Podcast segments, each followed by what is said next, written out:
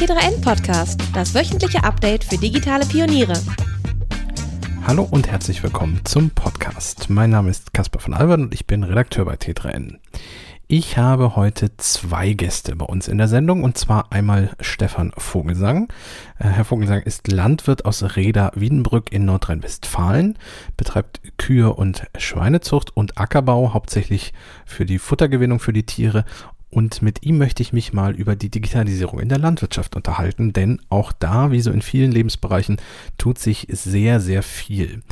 Außerdem mit dabei ist Peter Koch. Er ist Diplom-Agraringenieur bei John Deere und Experte für Precision Farming. Was das ist, erzählt er uns gleich unter anderem selbst. Zunächst aber einmal zu Stefan Vogelsang und meinem zugegebenermaßen etwas romantischen Bild von Landwirtschaft. Ähm, meine erste Frage geht direkt äh, an Herrn Vogelsang. Ich muss gestehen, wenn ich so an landwirtschaftlichen Betrieb denke, habe ich oft noch so ein bisschen so ein romantisches Bild im Kopf. Irgendwie ein Hahn, der einen morgens weckt äh, und äh, die, die Kühe, die von Hand gemolken werden. Ähm, aber Digitalisierung ist da ja auch schon seit 20 Jahren mindestens ein Begriff, Thema Smart Farming und so. Wie sieht denn Ihr Alltag tatsächlich aus? Ja, mein Alltag hat mit dieser Romantik leider äh, nicht mehr so viel zu tun. Also das Erste, was ich morgens mache, wenn ich aufstehe, ist, ich nehme das Handy äh, aus der Tasche und äh, schaue durch verschiedene Apps. Die erste ist die App für den Melkroboter. Dann schaue ich mir an, wie die Kühe nachts gemolken worden ist, äh, sind, ähm, wie es den Kühen geht, ob ich nach gewissen Kühen direkt sofort gucken muss oder ähm, ob ich da noch ein bisschen Zeit habe. Dann gucke ich durch die nächste App, äh, ob die Schweinefütterung, die auch automatisch läuft, ob die alle funktioniert hat, ob alle Tiere da sind. Und äh, dann geht's los in den Stall. Sehr gut. Ja, das ist doch ein ganz anderer, ganz anderer Arbeitsalltag, wie man ihn so normalerweise von einem Landwirt romantisch irgendwie im Kopf hätte. Ähm, beschreiben Sie uns doch auch nochmal Ihren Hof. Also ich habe schon in der Anmoderation von, von Schweinen und Kühen und jetzt eben haben Sie gerade auch erzählt, dass Sie in die Apps reingucken. Ähm, was genau machen Sie auf Ihrem Hof so? Wie sieht der aus? Wie groß ist der? Wie viele Menschen leben dort und arbeiten dort? Ähm, wir leben mit vier Generationen auf dem Hof. Also meine äh, Oma, meine Eltern, meine Frau und mein Sohn. Äh, wir haben 190 Kühe, 120 Sauen, 1000 Maschschweine, 100 Hech, äh, 160 Hektar Ackerbau, äh, davon 50 Hektar Dauergrünland, die wir bewirtschaften hauptsächlich für das äh, Futter der eigenen Tiere. Und äh, wir arbeiten mit zwei Melkrobotoren, die die Kühe automatisch melken. Und äh, ansonsten setzen wir halt viel auf äh, John Deere Traktoren und Technik für den Ackerbau im Precision Farming Bereich. Und das ist die perfekte Überleitung. Meine nächste Frage wäre nämlich an Herrn Koch gegangen, äh, weil Sie ja Experte für Pre Precision Farming sind. Äh, was genau ist das? Was kann ich mir darunter vorstellen?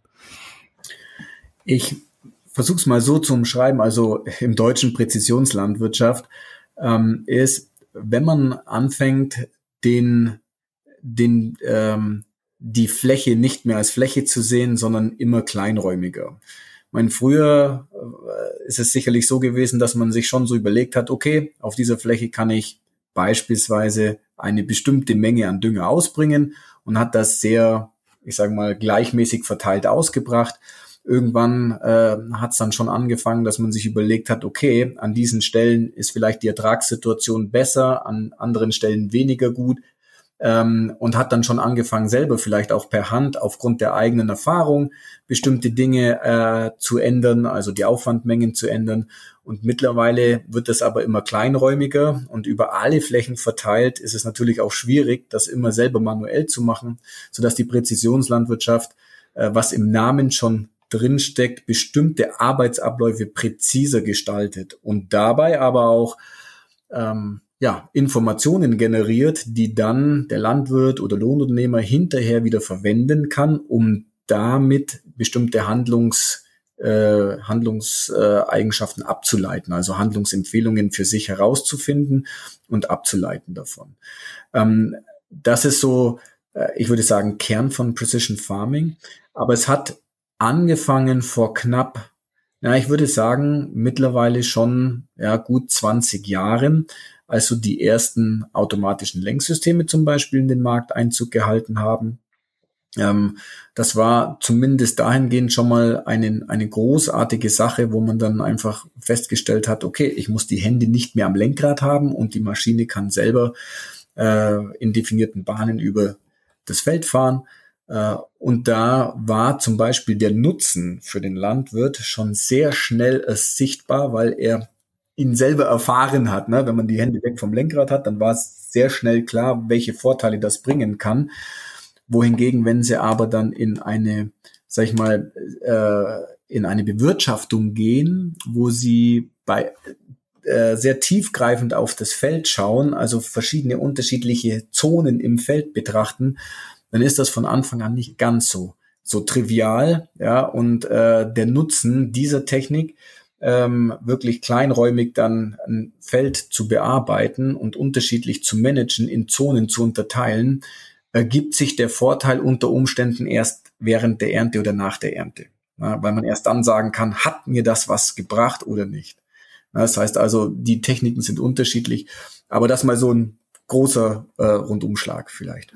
Äh, präzise Landwirtschaft. Ich habe auf der Instagram-Seite von Herrn Vogelgang äh, eine Ertragskartierung gesehen. Da geht's doch dann wahrscheinlich genau darum. Also ich, ich beschreibe mal ganz kurz, das ist eine, eine Landkarte mit vielen bunten Kästchen, sehr klein.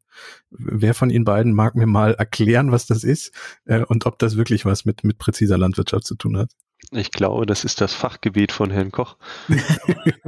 okay, also dann äh, nehme ich das auf äh, eine Ertragskarte, was zeigt die uns? Die zeigt uns den Ertrag. Die zeigt uns, wie viel Getreide pro Fläche ja, ähm, eben geerntet äh, wurde.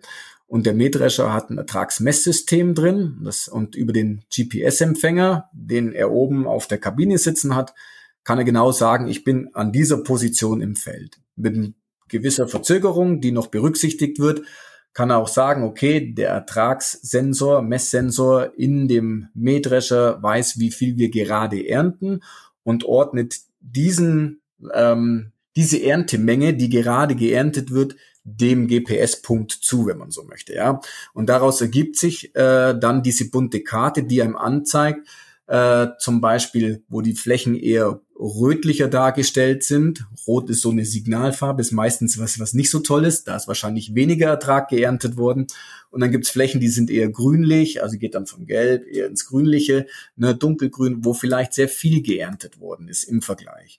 Und ähm, das bedeutet also, wenn ich früher wusste, ich habe beispielsweise auf diesem Feld so und so viel Tonnen äh, Getreide geerntet, ähm, dann wusste ich die Gesamtmenge und ich wusste vielleicht auch den durchschnittlichen Ertrag je Flächeneinheit, also so und so viel Tonnen pro Hektar. Heute weiß ich aber schon sehr genau, auf welchem Teilstück habe ich wie viel an Getreide letzten Endes geerntet. Auf welchem Teilstück im Feld habe ich mehr geerntet, auf welchem Teilstück habe ich weniger geerntet. Und diese Ertragskarte ist quasi eine, ein Ergebnis ähm, des, äh, der vorherigen geleisteten Arbeit und das, was ein Feld überhaupt zustande bringen vermag. Aber ich nehme jetzt diese Ertragskarte und kann mit der Ertragskarte vielleicht zukünftig Entscheidungen ableiten, die vielleicht dann in der Nachfolgefrucht, die nächstes Jahr dort steht, mit all ihren Anforderungen an eine optimale Versorgung mit Nährstoffen, ähm, äh, die kann ich jetzt als Voraussetzung nehmen, um dann eben zu sagen, wie möchte ich im zukünftigen Jahr eventuell eine Düngung gestalten, eine Düngungsstrategie gestalten. Gleichermaßen kann ich aber auch Ertragskarten verwenden, um zum Beispiel Sortenvergleiche zu machen, die in ähnlichen Verhältnissen waren. Also ich kann auch auf einem Feld vielleicht mehrere Sorten ausbringen, ja, zwei Sorten, und die kann ich auch miteinander vergleichen, wenn ich weiß, dass ein Feld eine bestimmte Voraussetzung mit sich bringt, dass es relativ homogen ist, vielleicht von den Bodeneigenschaften. Also das ist dann, wird es dann schon komplexer, weil man vielleicht vorher auch eine Bodenbeprobung mitgemacht hat und weiß, wie die Ausgangslage ähm, ist. Und so äh, setzt sich halt dann mit der Zeit ein Bild zusammen. Und die Ertragskarte ist nicht unbedingt Dreh- und Angelpunkt, sie ist aber ein wichtiges Puzzlestück in der gesamtheitlichen agronomischen Betrachtung dann. Hm, das heißt, in der modernen Landwirtschaft weiß ich, also erhebe ich mehr Daten und dadurch natürlich weiß ich aber auch viel präziser und genauer, was irgendwie äh, aktueller Stand ist und kann damit auch viel besser auf Dinge reagieren, richtig? Das ist, das ist erstmal das erklärte Ziel. Es ist aber nicht immer so einfach, dann auch konkret wirklich was daraus abzuleiten. Also da mhm. gehört auch die Erfahrung weiterhin dazu. Es ist jetzt nicht so, dass man einfach nur die Karte anguckt und weiß sofort alle Antworten auf die Fragen, die man hat. Es zählt gleichermaßen die Erfahrung, die eben der Landwirt über die Jahre auch auf seinen Flächen gesammelt hat, die Erfahrung, die er hat über ähm, über bestimmte Anbaupraktiken und Methoden, die er einfach auf seinem Betrieb anwendet und welche Düngestrategien er anwendet. Aber diese diese Informationen, die gesammelt werden ähm, und, und äh, dann müssen sie auch aufbereitet werden, also aus den Nullen und Einsen, die irgendwo in eine Cloud kommen, muss ja ein Bild sich ergeben. Ähm, und dieses Bild soll aber dann helfen, eben besser und faktenbasiert Entscheidungen treffen zu können. Mhm. Ich habe gelesen, Digitalisierung in der Landwirtschaft lässt sich in verschiedene Bereiche einteilen, zum Beispiel Sensoren. Es gibt Roboter, haben wir eben auch schon gehört, Make-Roboter. Bei Herrn Vogel sagen Automation, künstliche Intelligenz, Big Data. Was konkret setzen Sie denn an Ihrem Hof außer den Make-Robotern noch ein, Herr Vogelsang? Ja, wir haben einen Roboter, der bei uns automatisch das Futter anschiebt.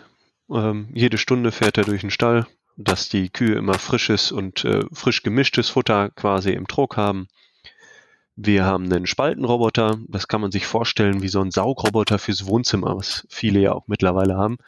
Nur ein paar Nummern größer und ein paar Nummern teurer und dann, äh, der wiegt so 700 Kilo ungefähr und flitzt dann durch den Stall und äh, flitscht äh, die Überreste der Kühe, so nenne ich es jetzt mal, oder die Gülle quasi ein, saugt die auf und wirft die halt über der Güllegrube wieder ab. Macht so sauber, ja. Ich habe gesehen, dass Sie einen Gülle-Sensor einsetzen. Wof wofür ist der? Was misst der? Genau, das ist ein Nahinfrarotspektrometer am Güllefass auf der Druckleitung montiert, so dass wenn wir im Frühjahr Gülle ausbringen, zum Mais zum Beispiel, dann wird die Gülle an diesem Sensor vorbeigepumpt und der kann anhand der Lichtreflexionen in der Gülle ähm, schätzen oder auch zum Teil messen, wie hoch die Nährstoffkonzentration ist und zusammen mit der Information von der Pumpe, wie viel Kubikmeter die Minute gerade ausgebracht werden und der Information vom GPS-Sensor, wie schnell fahre ich gerade, kann er halt errechnen, äh, wie viel Nährstoffe kommen hier gerade an. Und dann kann ich dort auch eine Applikationskarte hinterlegen. Also ich sage dem Trecker, ich möchte auf dieser Fläche teilflächenspezifisch Nährstoffe ausbringen. Ähm, als Grundlage zum Beispiel die Ertragskarte oder wir nutzen da auch eine zehn Jahre Biomassekarte von Satellitenbildern für und dann regelt der Trecker im Zusammenspiel mit dem Güllefass automatisch die ausgebrachte Nährstoffmenge. Also nicht mehr wie früher, wir fahren jetzt äh, zwei Liter je Quadratmeter Gülle ähm, aufs Land, sondern mal bringe ich nur 1,5 Liter aus oder, oder 2,7 Liter und dann wird das halt angepasst nach Konzentration und Bedarf. Was, was ist der Vorteil daran? Also ich kann natürlich schon ahnen, in welche Richtung es geht. Man möchte eine bestimmte Nährstoffmenge wahrscheinlich zum Beispiel auf einen Quadratmeter haben und weiß das jetzt dadurch durch den Sensor, richtig? Genau. Äh, Gülle ist ein äh, wunderbarer Dünger. Er ist ein äh, Biodünger. Er ist ähm, ein Abfallprodukt oder was heißt Abfallprodukt, ein Nebenprodukt äh, bei uns in der Milcherzeugung oder Fleischerzeugung. Er ist auf dem Betrieb vorhanden und äh, beinhaltet alle Nährstoffe für die Pflanzen. Als Nachteil der Gülle ist aber ganz klar, dass sie unhomogen ist. Also ich habe Sinkschichten, Schwimmschichten und äh, unterschiedliche Güllekonzentrationen, je nachdem, wo im Stall ich die Gülle entnehme. Ähm, weil einfach die Kühe dort, wo sie liegen, anders Geschäfte machen als dort, wo sie fressen. Da kommt dann noch ein bisschen Futterreste dazu und so habe ich halt sehr unterschiedliche Nährstoffkonzentrationen. Und um das auszugleichen, muss ich entweder ganz viele Proben nehmen und die ins Labor schicken, analysieren lassen, oder ich habe die Möglichkeit mit diesem Nahinfrarotspektrometer auf der Gülletonne und kann äh, 4000 Mal in der Sekunde äh, einen Messzyklus einleiten und habe dann die Daten digital da. Und der nächste große Vorteil ist, dass ich auch diese Daten dokumentieren kann. Also alles, was ich mache auf meinen Feldern mit meinem Trecker, wird direkt in einer Cloud dokumentiert. Und so kann ich auch immer beweisen, dass ich mich an Recht und Gesetz halte, dass ich nie überdüngt habe, dass ich Pflanzenschutzmittel nur dort eingesetzt habe, wo sie zugelassen sind, in einer Kultur, wo sie zugelassen sind, zu einem Zeitpunkt, wo sie zugelassen sind. Mineraldünger wird genauso, der Düngerstreuer kommuniziert mit dem gleichen System, mit dem gleichen Trecker. Ähm, und dort wird dann auch die mineralische Düngung dokumentiert. Und somit habe ich alles nachher komplett in einem System hinterlegt. Mhm.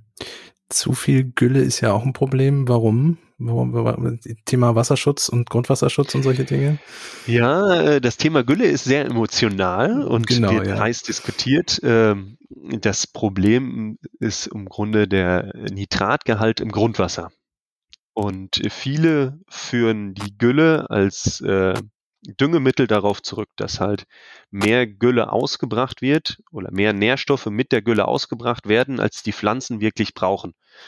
Und dieser Überschuss wird dann mit dem Regenwasser in tiefere Schichten versickert und landet dann irgendwann im Grundwasser.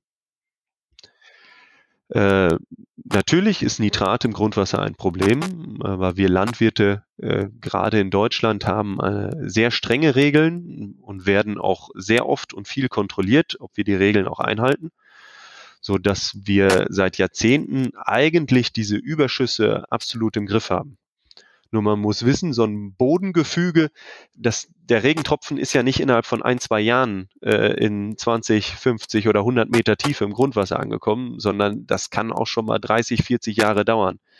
Und deswegen, ähm, ja, äh, haben wir gerade viele Probleme, die unsere Großväter da äh, ja, produziert haben. Und der Sensor hilft dabei, dass, dass die nachfolgende Generation, weil halt wirklich nur noch so viel gedüngt wird, wie nötig ist, äh, dann nicht mehr so große Probleme haben, richtig? Also im Endeffekt ist der Sensor ein wichtiges Hilfsmittel an der Stelle. Genau. Und Dünger ist auch sehr, sehr teuer. Also mhm. ich könnte mir das betriebswirtschaftlich überhaupt nicht mehr erlauben, eine Fläche zu überdüngen, weil äh, dann, ja, steigen die Kosten halt. Ja. Das ist, ja. Ein paar Worte zu unserem heutigen Sponsor. Stackfield ist ein All-in-One Collaboration Tool aus Deutschland mit allen Funktionen, die Teams für die Zusammenarbeit brauchen. Teamchat, Aufgaben- und Projektverwaltung, Videokonferenzen oder das gemeinsame Arbeiten an Dokumenten. Eines der wichtigsten Alleinstellungsmerkmale der Plattform ist der Datenschutz. Stackfield speichert alle Daten in Deutschland und stellt sicher, dass ein Zugriff außerhalb der EU nicht möglich ist. Stackfield nutzt zusätzlich eine echte Ende-zu-Ende-Verschlüsselung der Daten. So kann niemand, nicht einmal die Mitarbeiter von Stackfield, die Inhalte der Chatnachrichten, Aufgaben oder Dateien einsehen. Das Unternehmen ist seit zehn Jahren auf dem Markt und bei tausenden Kunden wie Banken, Kanzleien oder Behörden im Einsatz, also überall dort, wo Datensicherheit und Datenschutz von großer Relevanz sind. Stackfield kannst du jederzeit für 14 Tage kostenlos und ohne Verpflichtungen testen. Mit dem Gutscheincode T3N bekommst du einen Rabatt über 20% auf das erste Vertragsjahr. Alle Infos findest du auch unter stackfield.com/t3n. Ähm, Herr Koch, was gibt's denn noch so für spannende technische Entwicklungen in den vergangenen Jahren? Jetzt haben wir schon gehört, Sensoren, Roboter, die etwas größer sind als so ein Saugroboter zu Hause. Ähm, was gibt's noch? Was, was tut sich noch so in der Landwirtschaft? Ähm, bev bevor ich auf die Frage antworte, wollte ich noch ganz kurz äh, was zum, äh, Stefan Vogelsang sagen. Und zwar, das ist, das ist genau, ich glaube, ein, ein Kernthema. Ähm, nur um das zu veranschaulichen, wenn jemand Mineraldünger einsetzt, dann weiß er auf dem Beipackzettel relativ genau, was da drin ist. Und die Beschreibung, dass die Gülle sehr inhomogen ist, ja, vielleicht, wenn ich in, ich würde jetzt mal sagen, in äh, Tabellen nachschaue, dann weiß ich vielleicht auch ungefähr, was drin ist. Und ich weiß das auch, vielleicht, wenn ich meine eigenen Proben genommen habe. Aber durch vielleicht Entmischungen im Fass oder die Inhomogenität generell, wenn sie überladen wird oder alles äh, während, während der Ausbringung, äh, dann aber zu wissen, ich habe diesen Beipackzettel und mache quasi das gleiche wie bei einem Mineraldünger, das ist ein entscheidender Vorteil, dass ich das also zu jeder Zeit gleich weiß. Ähm, Und das äh, leitet jetzt wunderbar über zu der eigentlichen Frage, äh, die Sie gestellt hatten. Denn ähm, es wurde auch schon von, vom Stefan angesprochen, Vogelsang, ähm, er kann das dokumentieren. Und eine der großen Fortschritte, die wir in den letzten Jahren gesehen haben, ist die fortschreitende Vernetzung.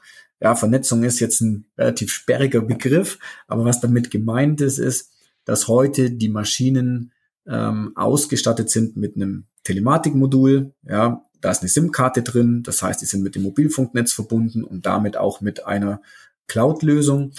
Und jetzt können also sämtliche Maschineninformationen, aber auch Dokumentationsinformationen, also agronomische Informationen, übertragen werden an eine Cloud. Und äh, das, was vorhin schon angeklungen ist, ich hole mein Handy aus der Hosentasche, öffne eine App und habe Zugriff auf diese Informationen, erlaubt es uns eben äh, im Hier und Jetzt sehr schnell auch einen Überblick über das betriebliche Geschehen zu bekommen. Ähm, wenn wir heute sagen, ähm, die Maschinenkapazität an sich hat früher das beschrieben, wie viele Hektar kann die Maschine in der Stunde schaffen. Ja, dann hört das heute nicht mehr an der Feldgrenze auf. Heute definiert sich auch eine Leistung der Maschine darüber, wie nahtlos sie sich in betriebliche Abläufe wirklich einbringen kann. Und das Büro sind nun nicht mehr die klassischen vier Wände, die man die man vielleicht bis dato kannte, sondern durch das Mobiltelefon, und das geht in jeder Branche so, das ist nicht nur in der Landwirtschaft so, hat uns das Handy gelehrt, zu jeder Zeit und zu jedem, zu jedem, äh, an jedem Ort wirklich auf die Infos zuzugreifen, die ich gerade wissen will. Ja, Sie gucken vielleicht auch, ah, wie ist denn der Kontostand gerade aktuell bei mir, ja, oder was auch immer, egal. Früher mussten sie in die Bank gehen, heute machen sie das äh, auf ihrem Smartphone. Und ähnlich ist es hier auch, ja. Wir wissen sofort, wie viel Arbeit ist auf dem Feld schon geleistet, was muss vielleicht noch gemacht werden, wie viel Kraftstoff ist noch im Tank, muss ich irgendjemand nachschicken, der vielleicht Saatgut, Düngemittel oder oder oder eben vielleicht Kraftstoff ans Feld ranbringt bei größeren Betrieben, die auch eine größere Flotte unterhalten, je nachdem. Ähm, ein weiteres Beispiel, denke ich, was was sehr eindrucksvoll ist, ist die Möglichkeit, Ausfälle, Maschinenausfälle schon vorherzusagen, bevor sie überhaupt passieren. Und dadurch, dass eine, eine sehr große Anzahl an Maschinen vernetzt ist, kann man sagen, okay, jetzt kommt zum Beispiel von Ihnen, Herr Alwerden, ja, Ihr, Ihr Schlepper, ja, ähm, der ist jetzt vernetzt und Sie sagen, okay, lieber Vertriebspartner, guck bitte meine Maschine auch äh, an, ja, weil die muss einfach laufen. Ja, für morgen ist Regen angekündigt, die muss laufen. Und das bedeutet, diese Maschine wird im Endeffekt verglichen mit all den anderen. Anonymisiert verglichen. Ja, ihre Maschine wissen wir aber dann. Und auf die passen wir gesondert auf. Ja, und dann können wir sagen, okay, Herr Alwürden, wir merken, hier gibt's eine Änderung in der Spannung irgendwo bei irgendeinem Bauteil. Das teilt uns die Maschine mit. Und weil wir Erfahrung damit haben, können wir dann sagen, okay, innerhalb der nächsten 24 Stunden wird mit einer Wahrscheinlichkeit von äh, 95 Prozent dieses oder jenes Bauteil eben ausfallen. Und das hilft dem Vertriebspartner zum Beispiel vorab zu sagen, okay, gut, äh, muss ich jetzt eingreifen? Muss ich ein Bauteil noch bestellen oder habe ich das da? Und dann kann die Kette losgehen und kann sagen, jetzt rufe ich den Herrn Vogelsang an oder in dem Fall Sie, Herr Allwürden, ja. Na, wie sieht denn das aus? Steht da die Maschine in der nächsten Zeit mal? Kann ich da kurz ran? Wir haben festgestellt, dass wahrscheinlich dieses Bauteil ausfällt. Das können wir vielleicht in der Pause, wenn du Saatgut nachfüllst, schnell wechseln. Das dauert eine halbe Stunde oder wie auch immer, um dann eben die Maschine am Laufen zu halten, wenn es wirklich notwendig ist. Also man sieht auch hier, dass eine Vernetzung durchaus Sinn macht, weil sie ermöglicht neue Geschäftsmodelle, die dann gleichermaßen für einen Landwirt wichtig sind, weil er eben weiß, er hat Einsatzsicherheit, aber auf der anderen Seite auch für einen Vertriebspartner, weil er eben mit seiner Serviceleistung eben vielleicht ähm, äh, dazu beitragen kann, dass er eben ja zufriedene Kunden in seinem Gebiet hat. Ja. Also ähm, man sieht also, dass fortschreitende Digitalisierung ähm, auch neue Möglichkeiten eröffnet, dann äh, die Anforderungen, die Kunden eben stellen, dann auch äh, besser abbilden zu können. Hm. Also sind wir auch hier wieder im Bereich von möglichst viele Daten sammeln, um dann Rückschlüsse ziehen zu können, wenn zum Beispiel meine Maschine jetzt einfach sich anders verhält als der Durchschnitt der anderen Maschinen, dann weiß man, da stimmt was nicht. Ja. Ja. Wobei der Begriff, ja, wenn man sagt Daten sammeln, das ist immer negativ behaftet. Ja, ja ich, also, oh Gott, Daten sammeln, ja. Ähm, sondern man muss schon ehrlicherweise sagen, also ähm, ähm, egal was wir heute in unserer modernen, in unserer modernen Welt machen, natürlich fallen Informationen an. Und die Frage ist, wie geht man mit diesen Informationen um und was macht man damit? Ja, und das, was ich beschrieben habe, ist also ein Beispiel, was man mit diesen Informationen anfangen kann. Ja. Wie ist es denn? Gibt es eigentlich Möglichkeiten, die verschiedensten äh, Datenquellen miteinander zu verknüpfen? Also, Herr Vogelgang, Sie haben gerade gesagt, dass Sie morgens zum Beispiel schon mal in zwei Apps reingucken. Gibt es Systeme, die das vielleicht alles sammeln, dass man dann in ein zentral gesteuertes System reingucken kann? Ja, ich würde das sehr schwierig sehen, da sich ja die Tierproduktion äh, sehr von der, äh, von der Ackerbau, ähm, Produktion quasi unterscheidet oder Pflanzenbauproduktion, so muss man sagen. Ähm, also ich schätze das eher, dass ich unterschiedliche Apps habe. Ich habe eine App, wo ich mir die Melkrobotoren angucken kann. Ich habe die nächste App, wo ich mir die, die Fütterungsrobotoren angucken kann. Ich habe die nächste App, ähm, das John Deere Operation Center, wo ich quasi alles sehe über Flächen und Maschinen. Ähm, das hilft mir eher, dass das ein bisschen getrennt ist. Mhm. Okay. Gut. Also eine, eine Kaffeemaschine, die auch Wäsche waschen kann, äh, hilft mir auch nicht so wirklich weiter. Naja, aber äh, wäre ein interessantes Gerät vielleicht mal. Ja. Ähm, wie steht's denn generell darum, ähm, was so Ausbildung und Fachkräfte und so betrifft? Also wenn ich so auf unseren üblichen IT-Bereich gucke, über den wir so berichten, äh, da ist natürlich Fachkräftemangel ein riesiges Thema, weil die Digitalisierung voranschreitet und es immer weniger Fachkräfte für immer mehr Stellen gibt. Ähm, wie sieht's, also Landwirtschaft wird ja generell wahrscheinlich eh schon einen Fachkräftemangel haben. Wie sieht's denn jetzt aus mit Leuten, die sich dann auch noch mit so Digitalisierungsthemen auskennen? Ja, die muss man sich selber ausbilden. Also ja. ich bilde seit über zehn Jahren ähm, aus. Ich habe dieses Jahr auch zwei Azubis. Und äh, ich finde, das macht richtig Spaß, weil gerade die jungen Leute sehr affin dafür sind. Also wenn man mit dem Handy groß geworden ist, mit dem Touchscreen äh, zurechtkommt und weiß, wie das funktioniert, so ein Einstellungsfunktionen, Menüfunktionen sind immer irgendwie ähnlich. Man weiß, ach, so eine Taste äh, entweder muss ich sie länger drücken, dass ich irgendwo hinkomme oder irgendwo gibt es Einstellungen oder Settings oder das, das ist ja alles ungefähr ähnlich aufgebaut. Ähm, das meinem Vater zu erklären, dauert immer äh, einiges länger als dem neuen Azubi. Aber auch da äh, hilft einfach die Digitalisierung. Durch die Vernetzung der, der Landmaschinen zum Beispiel kann ich meinen Azubi, der jetzt gerade neu angefangen ist, auf dem Trecker sitzen lassen und sag ihm, hier fahr zu der und der Fläche hin zum Grubbern. Äh, das System zeigt ihm die Fläche auch an. Er weiß, er ist auf der richtigen Fläche. Er hat die Lenklinien, die Spuren quasi schon hinterlegt. Äh, er weiß genau, wo die Feldgrenze ist, also nicht, dass er mal zu weit ackert zum Nachbarn hin. Der freut sich dann, dass die Fläche schon fertig ist. Ähm, aber auch wenn er Probleme hat, das System einzustellen, kann ich mich mit meinem Handy äh, bei ihm auf den Trecker einklinken. Mit so einem Remote Display Access funktioniert das. Sehe quasi die Schlepperdaten und kann ihm dann sagen, drück mal hier, drück mal da und dann kannst du das, äh, die Heckhydraulik einstellen oder, oder, oder. Und dann muss ich nicht mehr wie früher auf dem Beifahrersitz sitzen und ihm über die Schulter schauen. Ich kann ihm jetzt digital quasi über die Schulter schauen.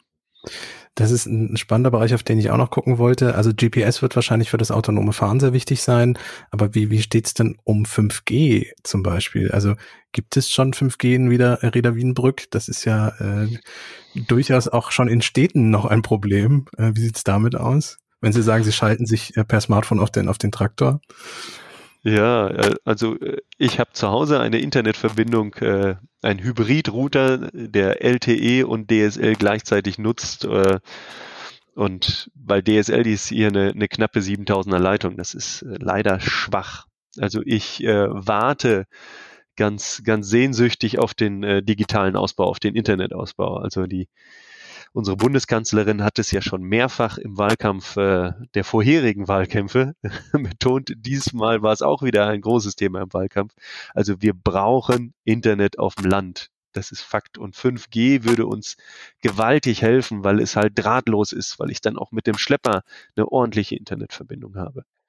so ist es bei vielen Aufträgen so, gerade diese Ertragskarten, äh, wenn die Arbeit abgeschlossen ist, dann wird dieses Datenpaket äh, zum Schluss gesendet.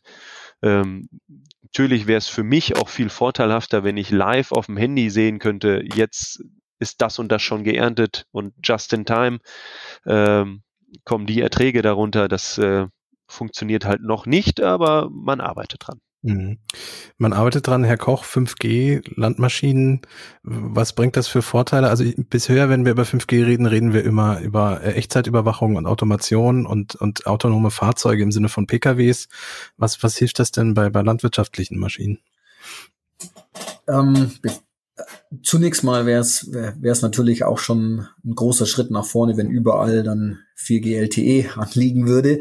Das würde dann die die Technik, die heute verfügbar ist und die man heute sozusagen bei, bei, einem, bei einem Landhandel auch äh, bekommen kann, das würde natürlich erstmal helfen, das auch stärker überhaupt mal in die Fläche zu bekommen. Ähm, Dinge wie ein automatisches Lenksystem, was wir zu Beginn mal angesprochen hatten, die sind nicht auf äh, 5G angewiesen, ähm, sondern die funktionieren mit Satellitensignalen, sie funktionieren äh, mit, mit Radiosignalen zum Beispiel im RTK-Bereich, also Echtzeit. Ähm, ähm, Korrektursignale oder auch übers Mobilfunknetz, aber da würde heute das, was, was verfügbar ist, wenn es flächendeckend verfügbar ist, auch ausreichen. Aber wenn wir jetzt mal wirklich in die Zukunft schauen, hat natürlich 5G ein äh, nochmal eine ganz andere Dimension der Möglichkeiten. Das ist, denke ich, klar. Ähm, ein Beispiel ist auch künstliche Intelligenz vielleicht im Zusammenhang dann mit 5G, so dass äh, wenn Sie an eine äh, vielleicht Pflanzenschutzspritze denken, die mit Kameras äh, guckt, okay, was ist Unkraut, was ist nicht Unkraut, um vielleicht dann nur das Unkraut spritzen zu müssen, nicht das andere, dann passiert das heute. Die Entscheidung, ob das ein Unkraut ist, einzig und allein vielleicht auf dem Jobrechner der Maschine. Ja, ich habe verstanden, das ist ein Unkraut, da die Bilder sind alle hinterlegt und dann spritze ich das. In Zukunft aber könnten Sie natürlich schon sagen, na ja, lassen Sie doch alle Spritzbalken der Welt lernen, wie Unkraut aussieht und im Internet oder irgendwo wird die Entscheidung getroffen, dass das jetzt ein Unkraut ist. Wissen Sie, dafür mhm. brauchen Sie aber eine permanente und schnelle Internetverbindung, damit das on the go passieren kann. Also es darf mal, nicht eine halbe Stunde dauern. Genau, ja. nur mal weiter, nur mal weiter gedacht und und da braucht man natürlich so eine Art der Infrastruktur ähm, sicherlich, aber um überhaupt mal das Potenzial von Präzisionslandwirtschaft ähm, voll ausschöpfen zu können mit den Möglichkeiten, die wir heute haben, ähm, da, würde auch Stand heute erstmal das, was wir, was wir ursprünglich anvisiert hatten, auszubauen. ne? Also ein flächendeckender Ausbau vielleicht auch von 4G LTE, ja, würde das auch schon ein sehr großer Schritt sein. In vielen Regionen ist es ja glücklicherweise auch verfügbar. Das heißt, in vielen Regionen ähm, sind diese Dinge im Einsatz. Aber natürlich ähm, ist es wahrscheinlich auch noch ein bisschen äh, Spekulation, wann es soweit sein wird, dass selbst 5G flächendeckend verfügbar ist. Also ich, ich, ich wage da keine Prognose, ich bin kein Mobilfunkdienstleister äh, und will denen da auch nicht irgendwas Böses oder vorweggreifen oder so. Ich kann, äh, kann nicht sagen, wie lange das, wie lange das dauern wird. Die letzte Prognose vom äh, Bundeslandwirtschaftsministerium, die ich gelesen habe, war 2025. Das wäre ja, wäre ja dann in, in dreieinhalb Jahren. Mal gucken. Aber äh, ja, selbst in Städten ist es ja noch schleppend. Ein paar Worte zu unserem heutigen Sponsor. Sophos bietet ein breites Portfolio von IT-Sicherheitsprodukten. Mit Themen wie KI und Machine Learning unterstützen dich das Sophos Labs und Sophos AI durch verschiedene Services. Diese schützen Benutzer und Netzwerke zuverlässig vor Malware, Exploits, Phishing und anderen Cyberangriffen. Dabei steht dir die cloud-basierte Management-Konsole zur Seite sowie ein kommunizierendes Cybersecurity-System. Mehr dazu unter www.sophos.de.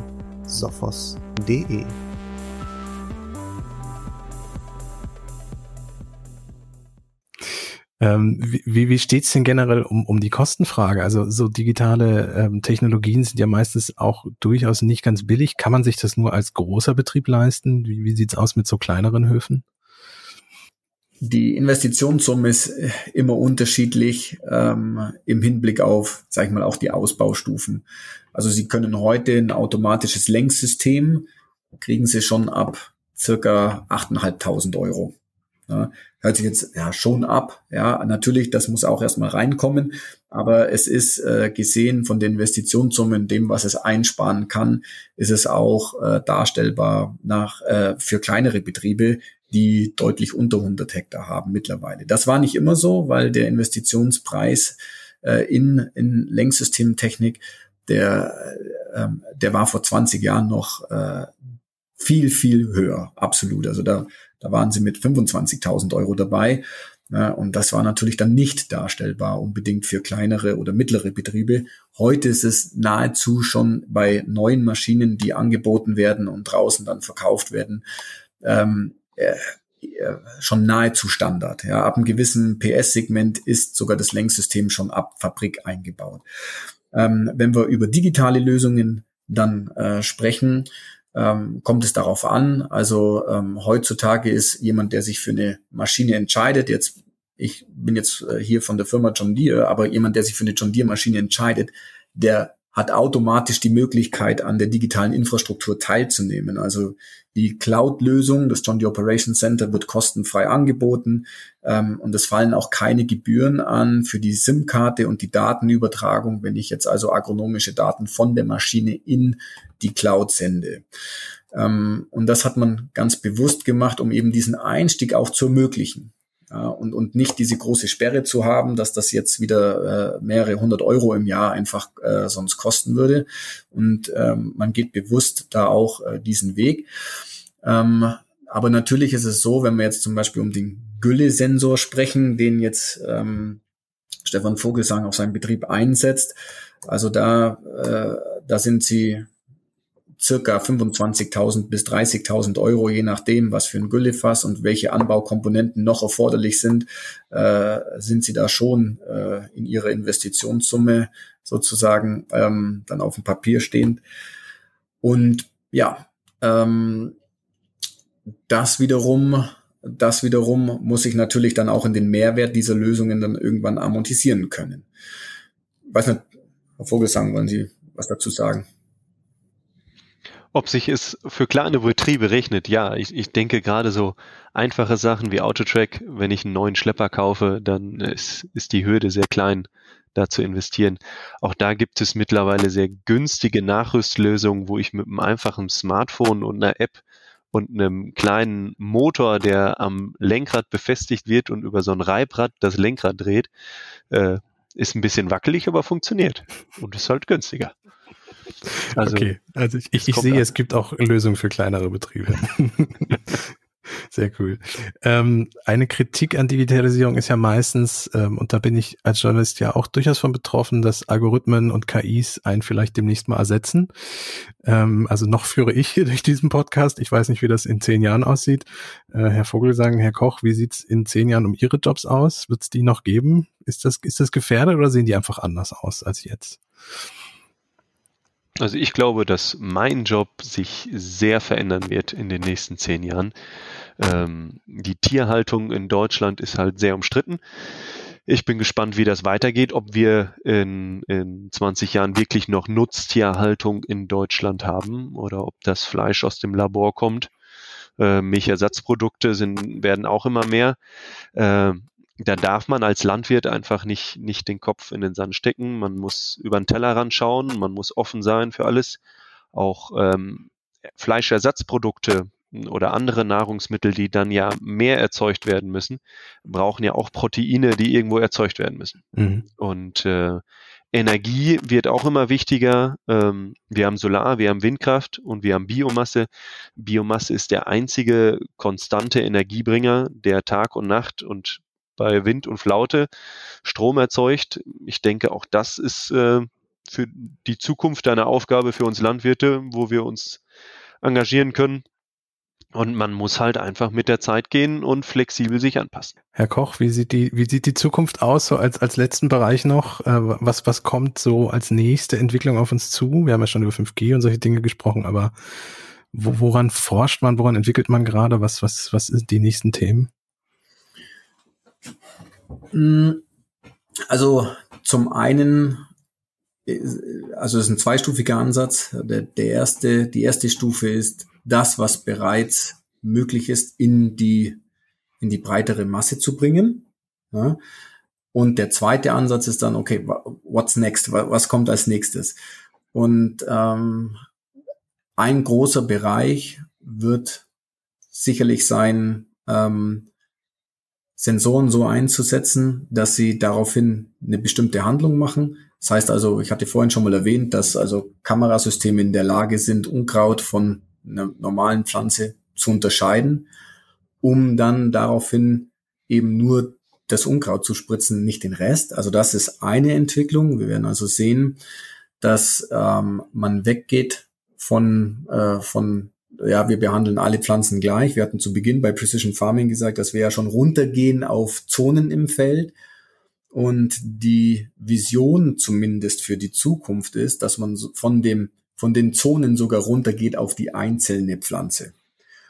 Ob das jemals wirklich genau so dann passieren kann, das kann ich jetzt auch nicht beurteilen, ähm, aber man strebt danach.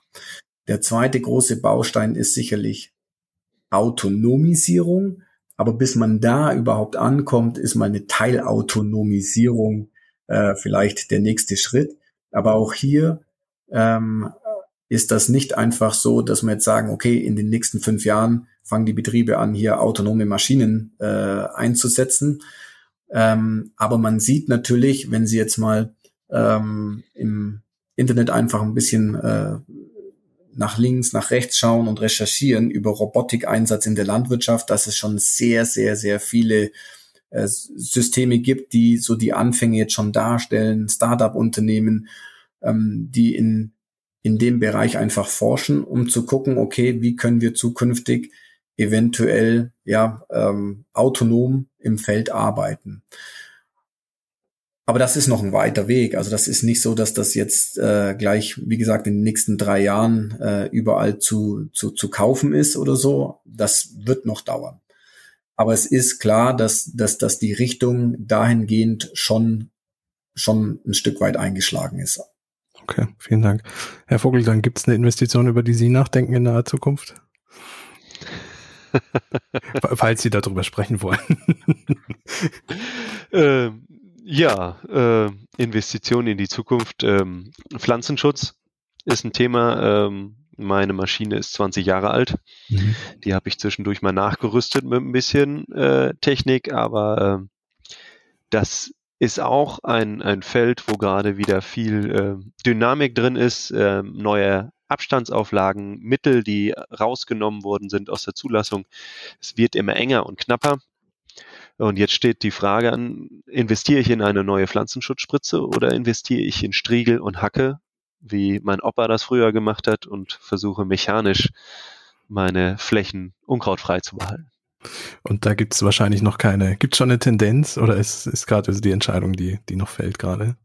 Ja, ich, wir sind am Testen und Probieren. Also ich habe dies Jahr Versuchsflächen, die ich äh, ökologisch bewirtschafte, obwohl ich einen konventionell wirtschaftenden Betrieb habe. Ähm, das hat sicherlich auch Vorteile, aber auch viele Nachteile. Ich brauche deutlich mehr Zeit, je Fläche, ähm, um sie sauber zu halten. Bei der Spritze fahre ich einmal drüber, bei der Hacke fahre ich fünfmal drüber. Ich brauche mehr Diesel, ähm, mehr Schlepperstunden. Und äh, jetzt kommt es noch darauf an, wie gut kann ich die Hacke so führen, dass ich meine Nutzpflanze nicht beschädige. Da gibt's auch Kamerasysteme oder GPS-gesteuerte Systeme und das sind, da ist halt viel Neuland und viel Entwicklung und äh, ja, bleibt spannend. Das ist ein äh, sehr schönes Schlusswort, das das Thema, glaube ich, sehr gut zusammenfasst. Bleibt spannend. Äh, ich danke Ihnen für Ihre Zeit. Ich danke Ihnen für den Einblick, den sehr spannenden Einblick, der vielleicht so ein bisschen diese romantische Welt äh, mal aufklärt und zeigt, wie es wie es inzwischen in die Digitalisierung so in der Landwirtschaft steht. Vielen Dank. Danke. Sehr gerne.